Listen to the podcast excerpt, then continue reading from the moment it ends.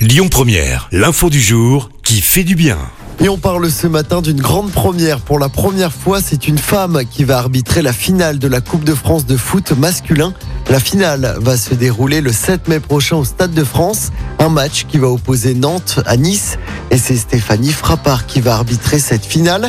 Souvenez-vous, Stéphanie Frappard était aussi la première française à arbitrer un match professionnel masculin en Ligue 1. C'était en avril 2019. Depuis ce jour, elle multiplie les apparitions historiques dans le monde du football. Deuxième exemple en date, le 14 la Super Coupe d'Europe ou encore le 2 décembre 2020 où elle arbitrait une rencontre de...